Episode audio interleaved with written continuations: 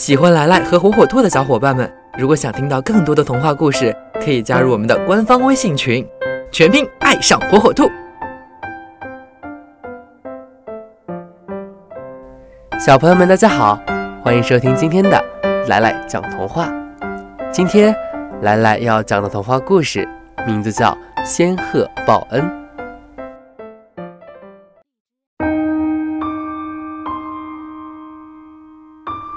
从前有一个叫佳璐的年轻人，家里十分拮据。佳璐和上了年纪的妈妈生活在一起。有一天，佳璐在山里发现了一只被套住的仙鹤。哎，真可怜呐！于是，佳璐解开仙鹤的套子，把它放走了。一个非常寒冷的夜晚。有人咚咚的在敲门，佳璐觉得很奇怪，打开门一看，门外站着一个异常美丽的姑娘。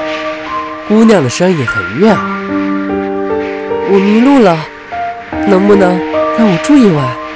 佳璐很吃惊，不过还是很高兴的让她住下了。第二天，姑娘突然对佳璐说：“请让我。”做你的妻子吧。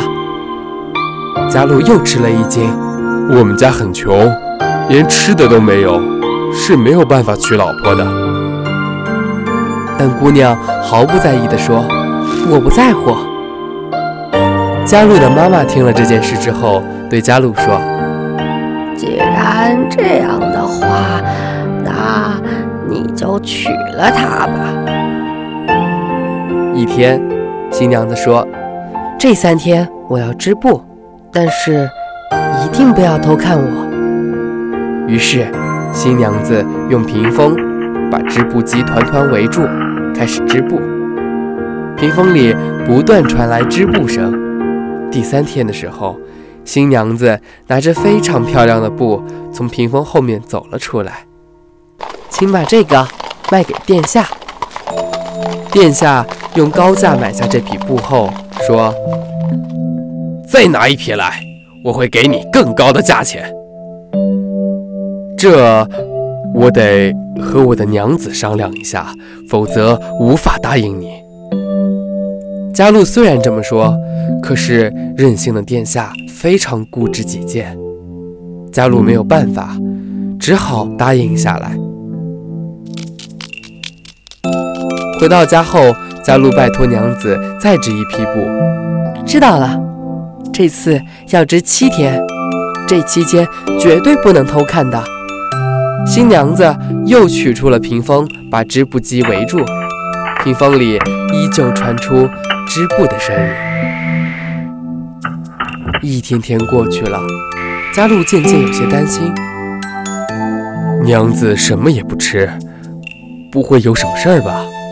我就看一眼。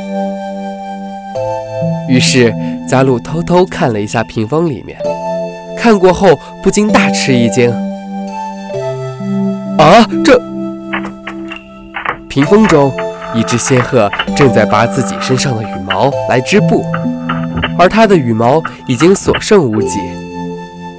仙鹤看到佳璐后说：“我就是那只被你救过的仙鹤。”但现在已经被你看见了原形，所以不得不回去了。这是刚织好的布，你把它卖给殿下吧。然后仙鹤一直看着天空，不久，飞来了一千只仙鹤，围住了这只光秃秃的仙鹤。佳璐大声喊着：“不要走！”但群鹤还是带走了那只秃鹤，飞向了天空。据说，那只鹤是鹤中的女王。